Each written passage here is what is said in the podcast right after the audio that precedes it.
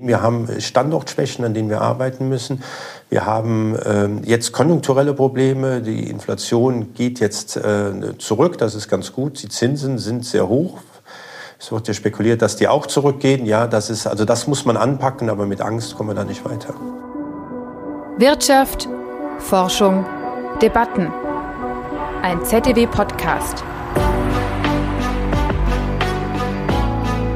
2023 fing genauso turbulent an, wie es aufhört. Allerdings wandelten sich die Themen. Im Januar waren es vor allem der Höhepunkt der Inflation und die Angst um eine Gasmangellage. Und das vor dem Hintergrund der Sorge um die Ukraine und dem Auslaufen der Corona-Pandemie. Jetzt, gegen Ende des Jahres, stehen das Karlsruher Urteil zur Schuldenbremse, die daraus folgende Debatte um die Zukunft Deutschlands und der Nahostkonflikt im Fokus der Aufmerksamkeit. Dazwischen eher normale Alltagssorgen wegen fehlender Kitaplätze und Wohnungen. Und Diskussionen um die richtige Einwanderungs- und Flüchtlingspolitik. Zum Jahresende blicken wir diesmal zurück und ordnen die Themen des Jahres ein. Und am Ende wagen wir einen Ausblick auf 2024. Unser Gast im heutigen ZDW-Podcast ist Professor Achim Wambach, der Präsident des ZDW. Als Mitglied im wissenschaftlichen Beirat beim Bundesministerium für Wirtschaft und Klimaschutz sitzt er nah an den Entscheidungsträgern. Mein Name ist Theresa Heb. Ich arbeite in der Kommunikationsabteilung. Herzlich willkommen zum ZTW-Podcast. Hallo Achim, schön, dass du da bist. Hallo Theresa, schön, dass wir dieses Gespräch haben. Du kommst gerade aus den USA und Kanada zurück. Du warst insgesamt drei Monate dort. Was war denn das Ziel deiner Reise? Ähm, es gab eine Reihe von Zielen. Das eine ist, dass in unserem Fach, äh, in den Wirtschaftswissenschaften schon die Musik in den USA spielt und äh, was sind die neuen Entwicklungen, wie arbeiten die mit anderen Fächern zusammen, zum Beispiel im Marktdesign ist das Thema Zusammenarbeit mit Data Science, Computer Science ein ganz großes Thema. Also das eine war die wissenschaftliche Seite, das zweite war aber die wirtschaftspolitische Seite. Ich habe auch Zeiten in Thinktanks verbracht. Ich habe mit dem Council of Economic Advisors, das sind die ökonomischen Berater des Präsidenten, gesprochen. Äh, Im State Department war ich, auch die haben eine Ökonomieabteilung. Also wie wird da wirtschaftspolitische Beratung gemacht und was können wir uns da von denen abgucken? Gemeinhin heißt es ja, dass man von außen die Dinge manchmal besser beurteilen kann. Und jetzt hast du ja vielleicht eine neue Sichtweise mitgebracht aus den USA. Wie siehst du die wirtschaftliche Lage Deutschlands denn jetzt? Ja, vielleicht zuerst, wie sehen die Amerikaner die wirtschaftliche Lage? Also das, äh, der Fokus liegt da schon auf Asien. Asien ist der Wachstumsraum und Europa ist ruhiger. Ist vielleicht gar nicht schlecht, wenn, wenn Trump gewählt wird, dass Europa nicht so im Fokus ist. Ähm, Sie finden es ganz gut, dass äh, wir eine China-Strategie haben, uns also da auch schon positioniert haben. Und ja, eine gewisse Sorge ist auch da, da, dass Europa so vor sich hin plätschert und das Wachstum hier nicht äh, so anzieht, wie es vielleicht sollte.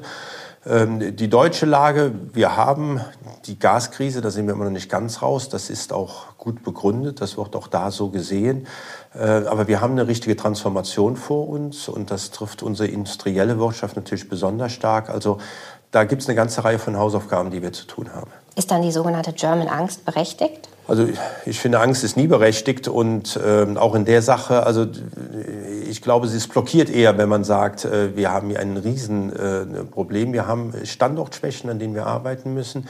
Wir haben äh, jetzt konjunkturelle Probleme. Die Inflation geht jetzt äh, zurück, das ist ganz gut. Die Zinsen sind sehr hoch. Es wird ja spekuliert, dass die auch zurückgehen. Ja, das ist, also das muss man anpacken, aber mit Angst kommen wir da nicht weiter. Und wo siehst du die Hauptunterschiede in der deutschen und der amerikanischen Mentalität? Also zum einen auf Seiten der Wissenschaft, aber auch auf Seiten der Wirtschaft? Ja, Wissenschaft ist mittlerweile international. Also unsere Wissenschaftler, die arbeiten genauso wie die amerikanischen es hilft halt in den USA zu sein, weil da die Herausgeber sind, die, ähm, äh, die, die sozusagen in den Zeitschriften zu sagen haben, was da läuft. Viele neue Impulse kommen aus den USA, einfach weil da auch sozusagen die Zentren sind. Äh, also da würde ich keinen so großen Unterschied sehen. In der Wirtschaft ist es schon so, äh, Amerikaner sind ein wachsendes Land, auch bei Personen. Ich habe auch eine Zeit in Kanada verbracht. Das sind Städte, die wachsen immens. Das Land hat sich vorgenommen zu wachsen äh, in den nächsten Jahren mit voller Unterstützung der Bevölkerung. Und das ist schon eine andere Dynamik, wenn man in einer Gegend ist, wo man sagt, ja, wir haben viele junge Leute, die Wirtschaft wächst, die Stadt wächst. Ähm, man diskutiert anders, als wenn man ähm, äh, in einer Region ist, wo man sagt, äh, wir veraltern, wir haben ein Demografieproblem. Ja, man hat andere Probleme, um die man sich da kümmert. Mm, der Blick aus den USA hilft sicherlich auch, die geopolitische Lage etwas besser einzuordnen. Und ähm, Deutschland hat ja auch dieses Jahr eine China-Strategie verabschiedet.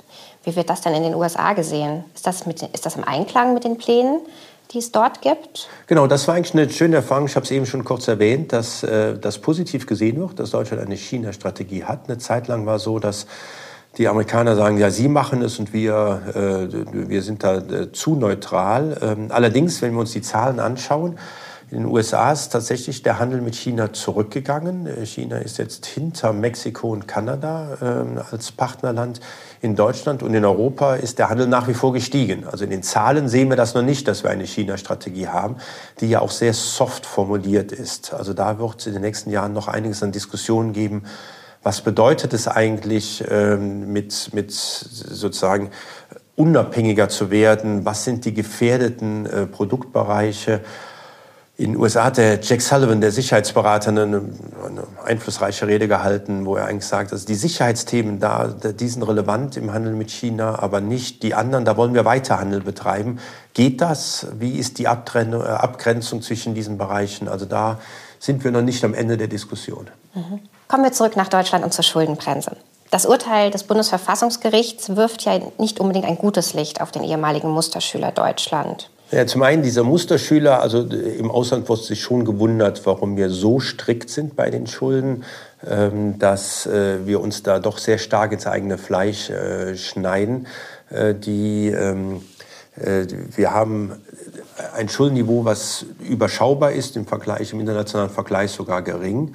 Ähm, insofern wäre da noch Luft drin. Allerdings muss man sagen, das kommt mir auch in der Diskussion zu kurz, der Musterschüler hilft für die europäische Fiskalstabilität. Wir hätten bald wieder eine Euro-Problematik, wenn Deutschland sich jetzt auch beliebig verschulden würde. Insofern gab es gute und gibt es gute Gründe für diese Schuldenbremse. Jetzt auf dieses Urteil zu kommen, da hat die Regierung spekuliert äh, und sie hat verloren. Äh, sie darf diese 60 Milliarden nicht überführen in den Klimatransformationsfonds, weil die für einen anderen Zweck äh, damals in der Notlage ähm, äh, aufgesetzt wurden.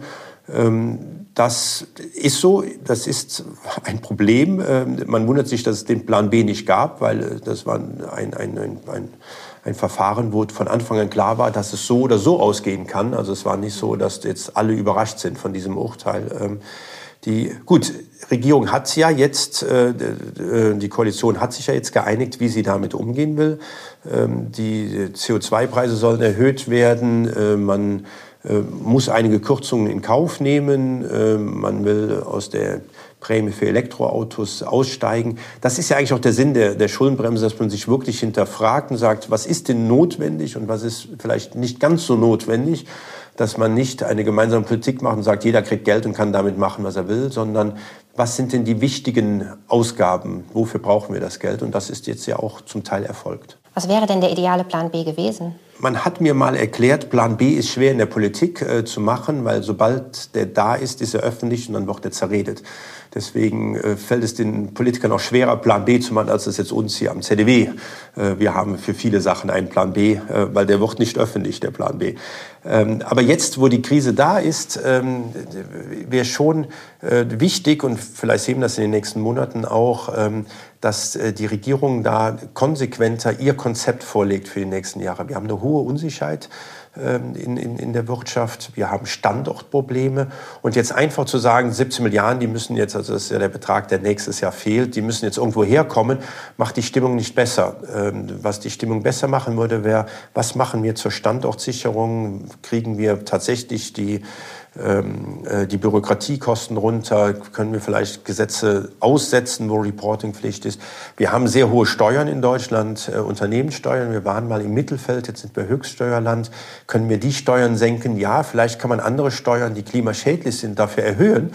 Ähm, das, das Gesamtpaket muss äh, investitionsfreundlich sein. Das ist ja eigentlich, worauf es ankommt, äh, dass wir zum einen jetzt aus dieser Konjunkturkrise rauskommen, aber dass wir auch in fünf oder zehn Jahren, dass wir gut dastehen. Und das sind die Investitionen von heute, die entscheiden, wie wir in zehn Jahren dastehen. Jetzt, wo das Geld knapper ist und die Tilgung der Schulden teurer wird, muss Deutschland ja Prioritäten setzen. Und dabei haben wir eine ganz schön lange To-Do-Liste. Wir wollen die Wirtschaft grün transformieren, die Infrastruktur erneuern, das Militär kriegstüchtig machen und gleichzeitig brauchen wir aber auch mehr Wohnungen und mehr Kita-Plätze. Wie sollen wir das denn alles schaffen? Was ist denn da am wichtigsten? Wo können wir vielleicht Prioritäten setzen? Genau, Prioritäten müssen gesetzt werden, wurden auch schon gesetzt. Äh, wir wollen die sozial-ökologische Marktwirtschaft, das natürlich ein breites Feld ist, aber dafür brauchen wir die richtigen Instrumente.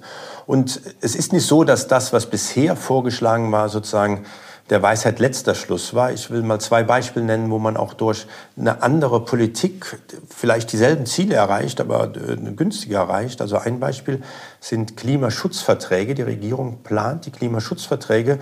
De facto bekommen da Unternehmen Geld für die grüne Transformation, dass sie grüne Produkte herstellen. Und eine Alternative wären grüne Leitmärkte, also dass man zum Beispiel sagt, jeder, der in Europa Aluminium verbaut, muss 10% grünes Aluminium verbauen. Im nächsten Jahr 20% und dann 30%. Was ist das Tolle daran? Dann wird ein Markt für grün Aluminium entstehen. Dann würden Leute, die tolle Ideen haben, wie man das günstiger herstellt, das würde belohnt werden, weil sie können in diesen Markt eintreten. Und dann wäre das Problem sozusagen im Markt und nicht über Subventionen, die am Ende alle Unternehmen kriegen irgendwas Geld, äh, sondern die, die das am besten können, würden sich in diesem Markt behaupten und, und reüssieren. Das ist übrigens tatsächlich ein Problem auch dieser Förderprogramme, die setzen sehr stark auf Produktion, zu wenig auf Innovation und Forschung. Und wenn man es in die Märkte reinbekommt, die Märkte sorgen dafür, dass geforscht wird, weil dann kann man damit Geld verdienen in diesen Märkten. Ein zweites Thema, das sind ähm, die Rieseninvestitionen, die wir brauchen im Infrastrukturbereich. Das Stromnetz muss ausgebaut werden, ähm, sowohl ähm, äh, die großen äh, Übertragungsnetzwerke, aber auch in den Kommunen, die Verteilungsnetzwerke, Verteilnetzwerke müssen ausgebaut werden. Einfaches Beispiel, da ist eine Kommune irgendwo in der Region, da ist viel Sonne und viel Wind, äh, das muss angeschlossen werden, da muss aber der Strom auch weitergeliefert werden, vielleicht in, die, in eine Großstadt nebenan. Da, da gab es bisher noch kein Netz, weil die hatten ihre eigenen Kraftwerke. Also da muss viel investiert werden. Schienennetz muss viel investiert werden, äh, auch im, im Straßennetz äh, und Breitbandausbau im Telekommunikationsnetz. Investitionsfördergesellschaften, das sind Vehicles, wo der Staat auch Geld reingibt, die diese Investitionen tätigen und nachher das dann über die Gebühren wieder zurückbekommen. Deswegen sind das wirtschaftliche Vehikel, die zählen nicht zur Schuldenbremse, sondern das ist tatsächlich sozusagen eine wirtschaftliche Investition in dieses Netzwerk. Äh, das macht die Privatwirtschaft zu wenig. Da kann der Staat unterstützen. Aber das wären Vehicles, wo man diese gezielten Investitionen tätigt und das als wirtschaftliches Konstrukt sieht und nicht als Teil der Subvention über die Schuldenbremse. Das heißt, deiner Meinung nach sollten die Prioritäten eindeutig auf der grünen Transformation und der Infrastruktur liegen? Ja, ach, also wir haben eine Standortthematik und das betrifft alle. Das ist nicht nur eine Transformationsthematik. Unser Standort hat Schwächen. Wir bringen regelmäßig den, den Index für die Stiftung Familienunternehmen raus und da hat Deutschland in den letzten Jahren weiter verloren. Wir haben eine extrem starke Regulierung, wir haben, eine, wir haben sehr hohe Unternehmenssteuern, wir haben auch sehr hohe Lohnsteuern. Das ist auch ein Grund, oder die Lohnbelastung, die Steuern sind gar nicht so, aber die Gesamtbelastung, warum wir Probleme haben, Fachkräfte zu bekommen, weil die lieber in Länder gehen, wo sie weniger belastet werden. Also wir haben da eine ganze Reihe von Themen, die nicht Transformationsthemen, die müssen auch angepackt werden. Aber ja, für die Wirtschaft ist natürlich die Transformation ein Riesenthema. Wir wollen äh, in die Elektrifizierung rein äh, in den nächsten 20 Jahren. Das sind sehr ambitionierte Ziele und da, ähm, äh, da brauchen wir einen Großteil der Investitionen in diesem Bereich. Du hast gerade den Fachkräftemangel angesprochen. Und bei all den Themen, die wir angehen müssen, brauchen wir Menschen, die mit anpacken. Aber auf dem Arbeitsmarkt fehlen sie ja momentan. Stattdessen fordern aber auch erste Gewerkschaften eine Viertagewoche. Und viele Arbeitnehmende reduzieren ja auch ihre Arbeitszeiten. Wie soll das denn funktionieren? Ja, ich würde sagen, diese Thematik ist wirklich ganz gut erforscht, der demografische Wandel, was auf uns zukommt. Ähm, wir werden äh, Themen mit dem Rentensystem haben. Wir werden da in Finanzierungsprobleme reinlaufen, die Sozialversicherung, Krankenversicherung. Das sind alles Themen, die vom demografischen Wandel betroffen sind. Und die Studien liegen alle da. Das ist ähm, jetzt hier konkret beim Fachkräftemangel ähm, Arbeitskraftmangel, also Mangel ist vielleicht gar nicht der richtige Begriff. Wir werden weniger Arbeitskräfte haben, ja, und in jeder Marktwirtschaft steigt das in die Löhne. Deswegen wird in der Wissenschaft, wir haben da auch eine Projektgruppe zu, schon über the Golden Age der Arbeitnehmer gesprochen, weil es sieht gut aus für die Arbeitnehmer, es sieht schlecht aus für die Arbeitgeber. Ja, das ist, weil wir in Knappheiten laufen und das äh, schlägt sich dann in den Löhnen wieder. Was sind als Vorschläge da? Migration ist natürlich ein wichtiger Aspekt und da ist jetzt das Fachkräftezuwanderungsgesetz verabschiedet worden. Ich glaube, wir müssen es noch leben. Wir brauchen noch die Kultur der Migration. Das ist ganz anders in Kanada, wo die sich freuen über qualifizierte Migranten, die dem Land äh, weiterhelfen. Da haben wir noch einiges zu tun, aber die Gesetzesgrundlage ist da. Ähm, Zweitverdiener. wir haben im Vergleich mit den anderen europäischen Ländern mehr Frauen, die arbeiten. Das ist also schon ganz gut gelungen. Aber die arbeiten alle weniger. Die arbeiten alle auf Teilzeit. Und wenn die das freiwillig wollen, sei das ja auch jedem gegönnt. Äh, das ist aber häufig machen die das, weil wir keine Kindertagesstätte haben, weil es äh, schwierig ist, mit Kleinkindern ähm, dafür die Betreuung zu bekommen. Also das sind alles Maßnahmen, die uns helfen würden, ähm, sozusagen da auch die, die Fähigkeiten, die wir haben, auch besser zu nutzen.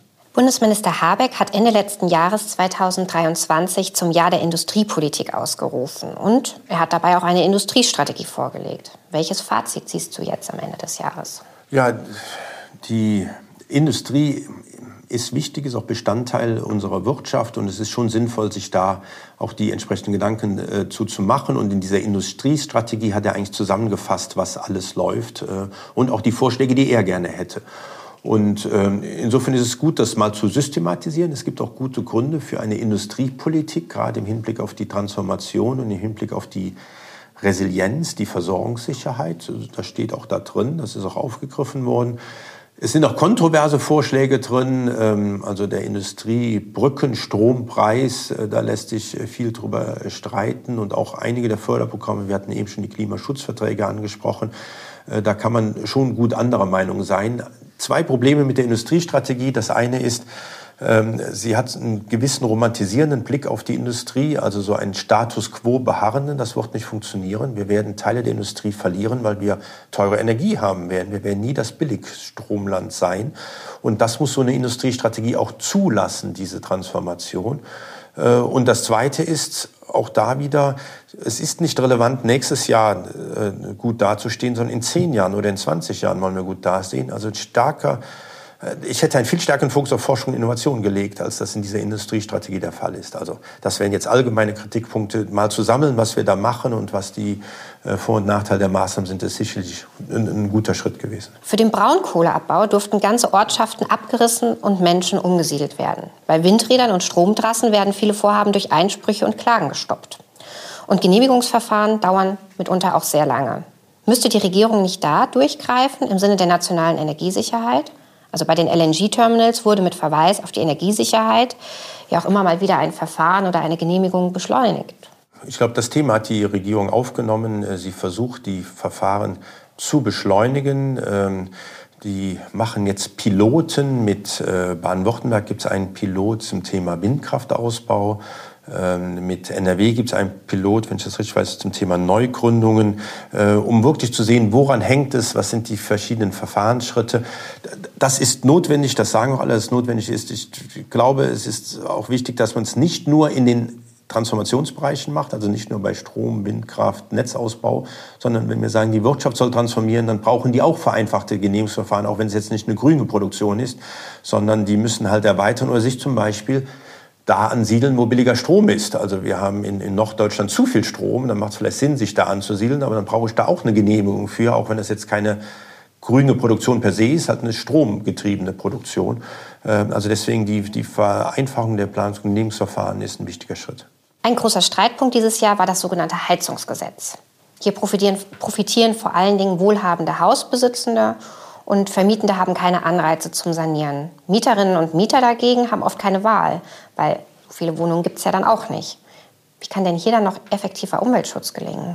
Ja, ich bin mir gar nicht sicher, ob die wohlhabenden Hausbesitzer davon profitieren, von dem Heizungsgesetz. Also das war ähm, sozusagen ein gutes Beispiel, wie man in diese Probleme reinlaufen kann, wenn etwas gut gemeint ist, aber nicht, äh, nicht gut gemacht. Ähm, ähm, auch im Heizungsbereich brauchen wir die Transformation. Da kommen jetzt der, der Emissionshandel. Äh, wir haben in Deutschland schon einen. Da sollen die Preise ja nächstes Jahr auch erhöht werden auf 45 Euro. In, der soll europäisch aufgesetzt werden.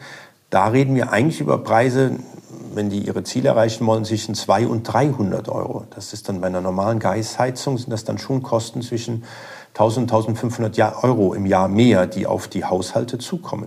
Und dann lohnt sich schon, wenn ich jetzt sozusagen überlege, ich brauche eine neue Heizung, auch über Wärmepumpe nachzudenken.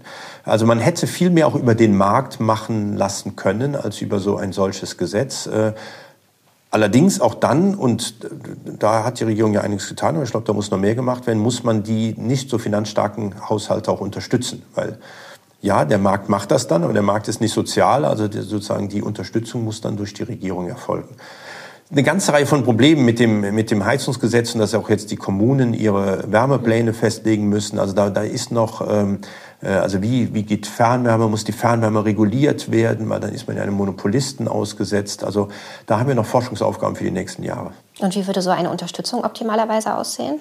Ja, also die Wärmepumpen werden ja finanziell unterstützt. Der Kauf von Wärmepumpen wird unterstützt. Äh, man könnte das noch stärker Haushaltsvermögen oder Einkommen abhängig machen, weil also ich brauche als Professor keine Unterstützung, wenn ich eine Wärmepumpe kaufe, aber andere brauchen sie. Ja, das ist, äh, man kann es auch nicht äh, einfach nur, das war ja so ein Gedanke, den man mal hatte, man gibt einfach Energiegeld an die Ärmeren und nicht, aber die Ärmeren ist zu breit als Kategorie, weil manche wohnen halt wirklich in, in Häusern, die nicht saniert sind, haben hohe Heizkosten und die haben im Zweifelsfall auch hohe äh, Transportkosten, also Benzinkosten, weil die müssen mit dem Auto zur Arbeit fahren. Ähm, es gibt aber andere, die wohnen in der Stadt, in einer sanierten Wohnung, kaum Heizkosten, die fahren auch nur mit der Straßenbahn. Ähm, die brauchen die Gelder nicht. Ja? Also deswegen reicht es nicht nur zu sagen, die Ärmeren brauchen Gelder, die, die Wohlhabenden brauchen es nicht, sondern man muss da doch tiefer einsteigen. Und die Studien laufen letzt, äh, jetzt, die Gedanken werden sich jetzt dazu gemacht. Äh, aber so Maßnahmen wie Unterstützung einer Wärmepumpe ist sicherlich hilfreich äh, dabei. Zudem gibt es ja auch einen Mangel an Wohnungen, unter anderem aufgrund günstiger Bestandsmieten. Könnte da vielleicht eine Liberalisierung helfen, wenn alle marktübliche, also wenn alle marktübliche Mieten zahlen müssten? Ja, das, das wird immer gerne vorgeschlagen. Also das, der Wohnungsmarkt hat tatsächlich ein Marktversagen, dass nämlich die Bestandsmieten so günstig sind. Aber ich will nicht der Politiker sein, der sich hinstellt und sagt, jetzt erhöhen wir erstmal alle Bestandsmieten. Ja, das ist äh, ein Abwahlprogramm per se.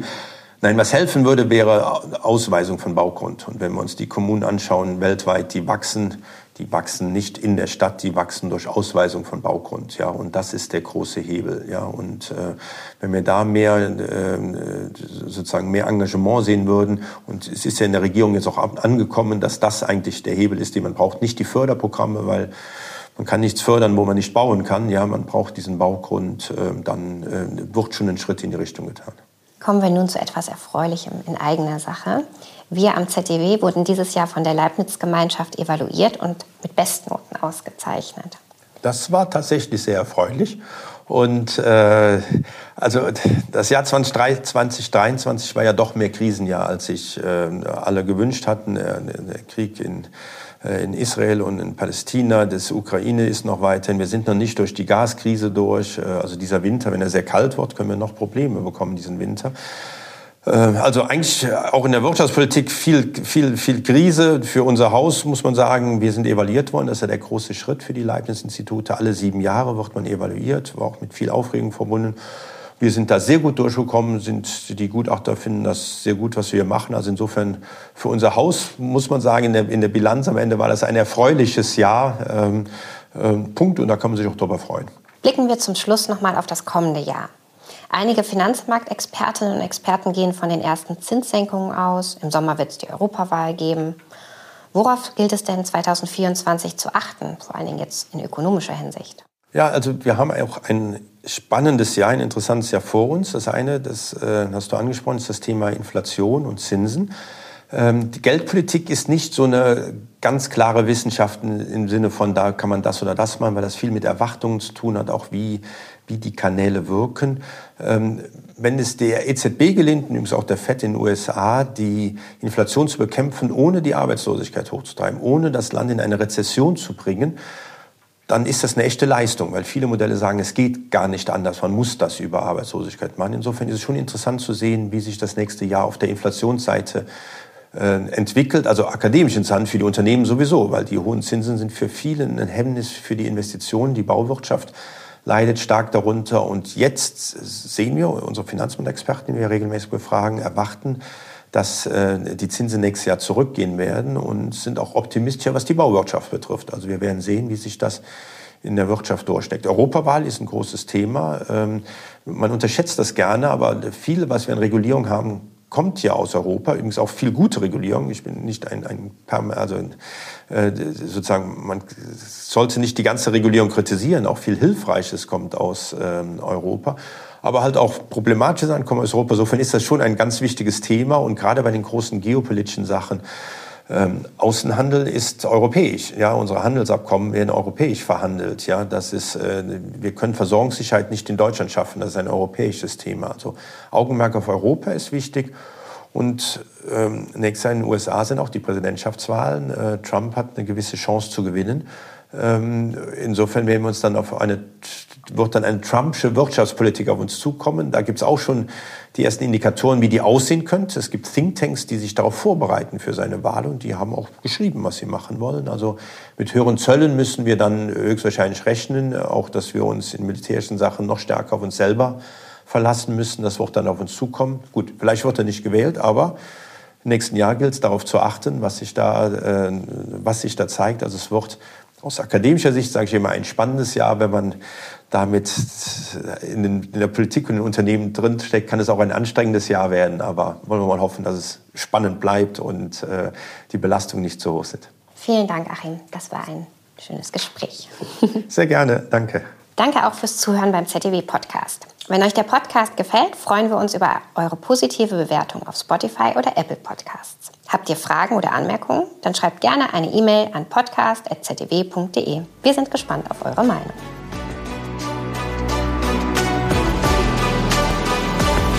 Wirtschaft, Forschung, Debatten. Ein ZDW-Podcast.